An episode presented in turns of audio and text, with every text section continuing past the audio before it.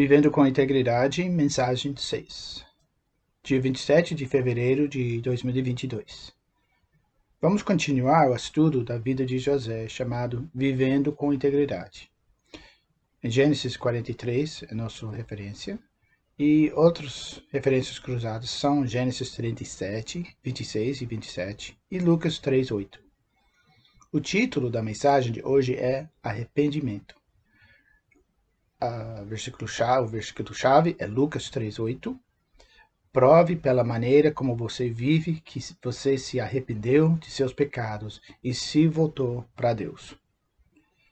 O significado da palavra arrependimento vem do grego metanoia, que significa pensar diferente ou depois mudar o próprio caminho, em particular, mudar o modo de vida como resultado de uma transformação de pensamento e atitude, especialmente em relação ao pecado e justiça, como resultado de entender Deus e seu comportamento de forma diferente. Na semana passada, em Gênesis 42, focamos em José testando seus irmãos para determinar seu caráter e integridade antes de rever sua identidade e tentar a reconciliação. José não estava convencido da mudança de seus irmãos ou seu arrependimento. Então, o teste continua. Ele permitiu que seus irmãos voltassem para sua casa em Canaã com comida para suas famílias. Embora seu irmão Simeão estivesse preso no Egito, que nós lemos em Gênesis 42, versículo 19 e 24. Em Gênesis 43, 1 a 5, 8 a 9, versículo 15, 23 e 33 e 34, vemos o seguinte: Mas a fome continuou a devastar a terra de Canaã quando o cereal que eles trouxeram do Egito estava quase acabando, Jacó disse aos seus filhos: Volte e compre um pouco mais de comida para nós. Versículo 3. Mas Judá, o quarto mais velho, disse: O homem estava falando sério quando nos avisou: Vocês não verão meu rosto novamente, a menos que seu irmão esteja com vocês. Se você enviar Benjamim conosco, nós desceremos e compararemos mais comida. Mas se você não deixar Benjamim ir, nós também não iremos. Versículo 8. Judá disse a seu pai: Mande o menino comigo e partiremos. Caso contrário, todos morreremos de fome.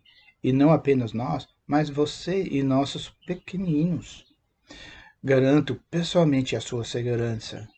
Você pode me responsabilizar se eu não o trouxer de volta para você.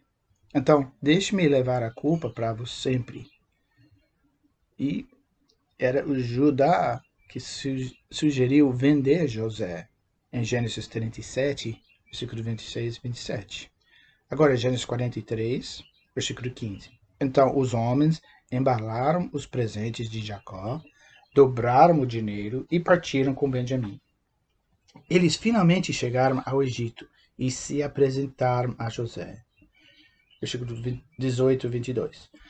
Com medo da escravidão, disseram ao gerente da casa de José que encontraram o dinheiro em seus sacos e não sabiam quem o colocou lá, trouxeram de volta com mais dinheiro para comprar mais comida. Versículo 23. Relaxe, não tenha medo, disse o gerente da casa. Seu Deus, o Deus de seu pai, deve ter colocado este tesouro em seus sacos. Eu sei que recebi seu pagamento. Conheci o plano de José. Então, ele soltou Simeão e o trouxe até eles. Agora, pulando para versículos 20, ah, 32, 32 a 34. José convidou seus irmãos para um banquete, banquete em seu palácio mas, mas o sentou à sua própria mesa, porque os egípcios se recusam a comer com os hebreus. Então, eles também não comeriam com José. José disse a cada um de seus irmãos onde para, para sentar. E para seu espanto, ele os sentou de acordo com a idade, do mais velho ao mais novo. E José encheu seus pratos com comida de sua própria mesa, dando a Benjamim cinco vezes mais do que deu aos outros. É um teste, o favoritismo, como o de seu pai, provocaria ciúmes? Então, eles festejaram e beberam livremente com ele. O segundo ponto é reconhecendo o arrependimento em Gênesis 44. José continua a demonstrar os passos para a reconciliação de um relacionamento rompido. Quando alguém o feriu, mas pede desculpas, perdoe instantaneamente. Mas antes de se reconciliar, reconciliar Observe as respostas e observe as ações para determinar se a mudança ocorreu. Primeira coisa, responde às acusações com humildade. Gênesis 44, 1 a 10 e Gálatas 6, 1, Tiago 1, 20, 1 Pedro 2, 12. José formulou outra teste para seus irmãos que incluiu o, conforto, o confronto direto.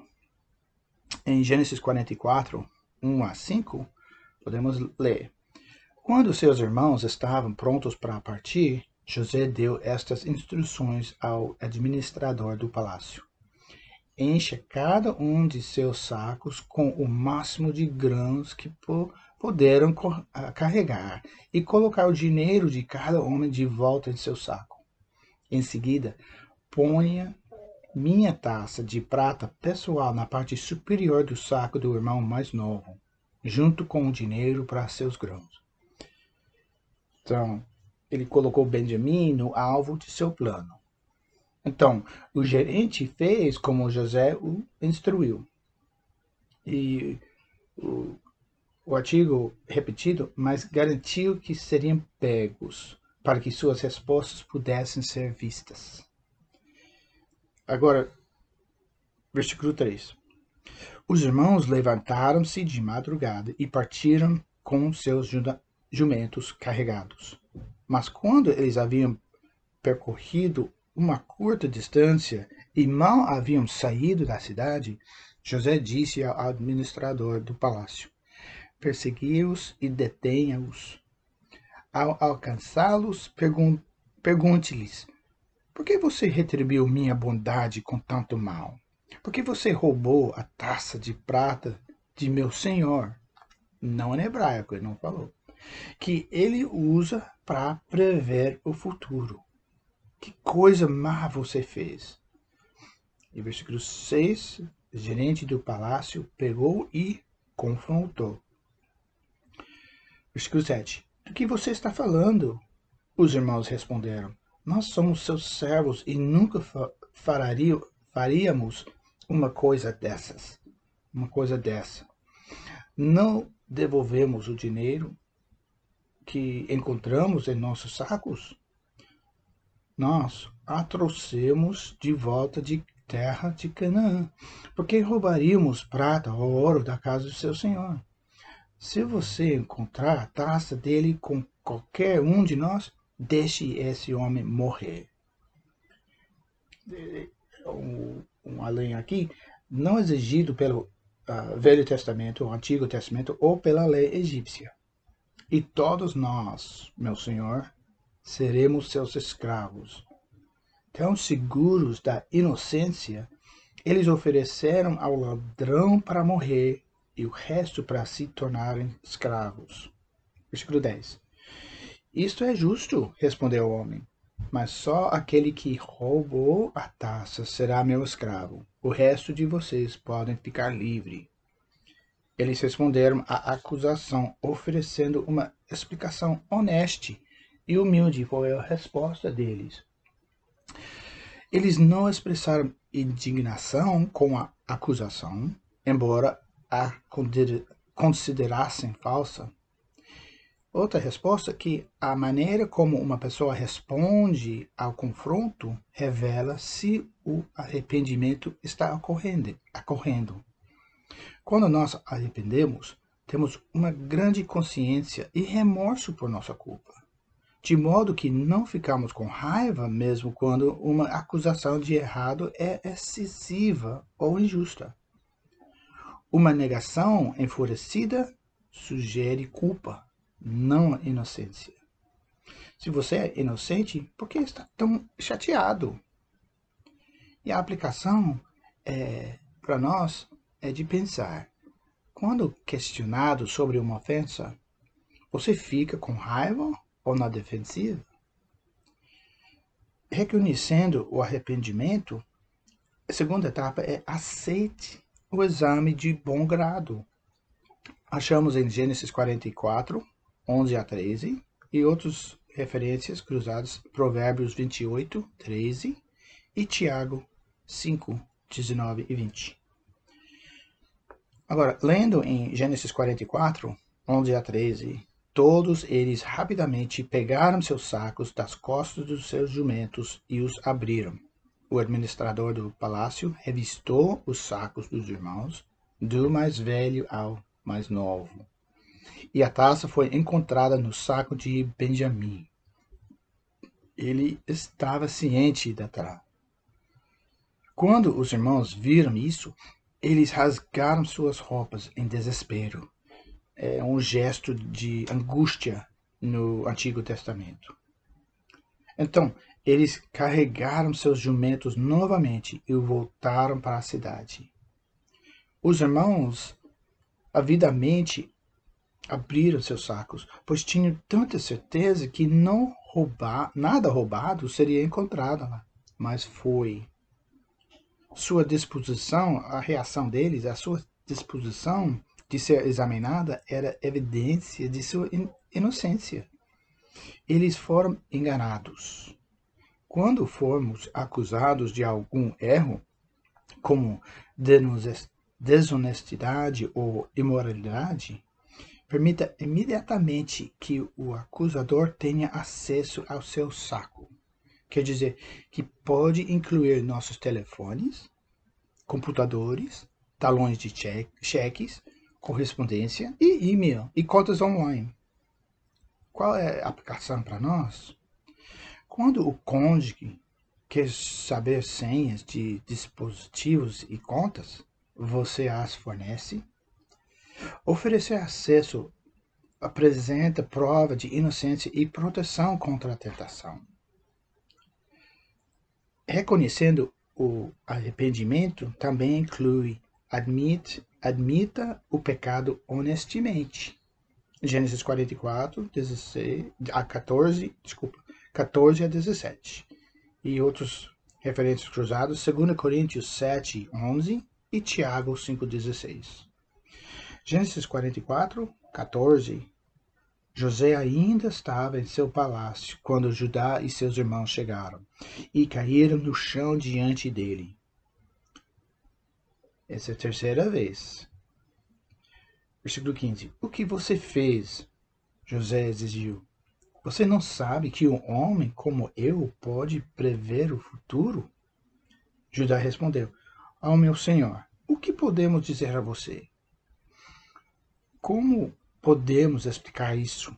Como podemos provar nossa inocência? Deus está nos punindo por nossos pecados. Meu Senhor, todos nós voltamos a ser seus escravos, todos nós, não apenas nosso irmão que tinha sua taça em seu saco. Agora, a resposta desses homens é, é que eles tinham mudado. Judá expressou culpa, não por roubar, eles não roubaram o dinheiro ou a taça de prata de José. Mas eles acreditavam que Deus estava usando essa situação para puni-los, para expor seu pecado. Eles eram inocentes dessa ofensa em particular, mas culpados de um pecado muito maior. Vender seu irmão, o que eles pensavam provavelmente levou à sua morte. Os irmãos estavam dispostos a serem punidos com a escravidão, não pelo roubo de dinheiro, mas pelo roubo da vida do irmão. Arrependemos-nos quando nosso pecado é exposto pelo Espírito Santo. Nós não vemos como Deus nos vê. Não justificamos, desculpamos, minimizamos, ocupamos os outros por nossos erros.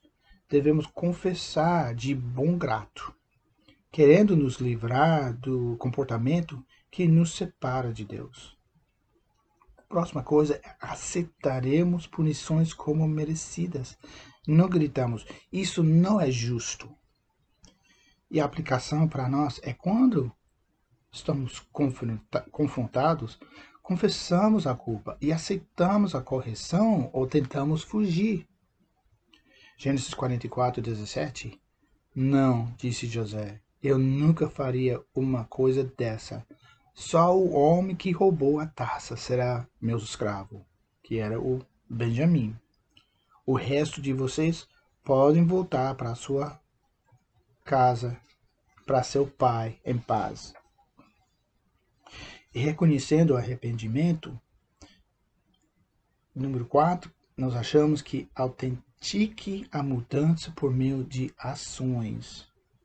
Gênesis 44, 18 e 30 a 32, outras referências, João 15, 13, Romanos 6, 11 a 13 e 1 João 3, 16. Olhando em Gênesis 44, 18, então Judá deu um passo à frente e disse, pula para versículo 30, E agora, meu senhor, não posso voltar para meu pai sem um menino. A vida de nosso pai está ligada à vida do menino. Se ele vir que o menino não está conosco, nosso pai morrerá. Nós, seus servos, seriamente realmente responsáveis por enviar aquele homem de cabelos brancos e de luto para o túmulo. Meu senhor, garanti a meu pai que cuidaria do menino. Eu disse a ele: se eu não o trouxer de volta para você, levarei a culpa para sempre. Lembre-se, Judá recomendou que José fosse vendido como escravo, em Gênesis 37, 26 e 27. Aqui, ele está preocupado em devolver Benjamim ao seu pai, Jacó, que o favoreceu como seu filho mais novo e o único filho remanescente de sua esposa favorita, Raquel. Se Judá estava ressentido com Benjamim, por causa do favoritismo de seu pai, intensificado pela preferência de José, ele teria permitido que ele fosse escravizado.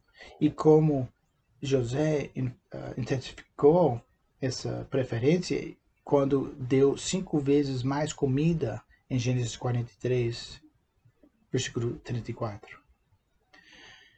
A preocupação com Benjamim e a compaixão com Jacó são evidências de um coração arrependido. Então, Judá mostrou a evidência mais clara de sua vida transformada. Olhem comigo em Gênesis 44, 33 e 34. Então, por favor, meu senhor, deixe-me ficar aqui como escravo em vez do menino, e deixe o menino voltar com seus irmãos. Pois como poderei voltar para meu pai se o menino não estiver comigo? Eu não suportaria ver a angústia que isso causaria ao meu pai. Judá se ofereceu para aceitar a punição de Benjamim. Ele se sacrificaria para que seu irmão pudesse voltar para casa com seu pai. Quando o Espírito Santo faz uma obra de arrependimento em nós, mudamos em nossos pensamentos, depois em nossas ações, de egocêntricos para abnegados. Isso nos aplica como? Você estaria disposto a se sacrificar para que outra pessoa pudesse ser libertada? Judá fez por seu irmão e Jesus fez por você. Se tivesse interesse em falar com alguém que pode ajudar você com perguntas, faça contato com a igreja, alguém que pode ajudá-lo ver como ter próximas etapas. E o versículo para memorizar, 2 Coríntios 7, 10. Pois o tipo de tristeza que Deus quer que experimentemos nos afasta do pecado e resulta em salvação. Não há arrependimento para esse tipo de tristeza, mas a tristeza mudando, que carece de arrependimento, resulta em morte espiritual.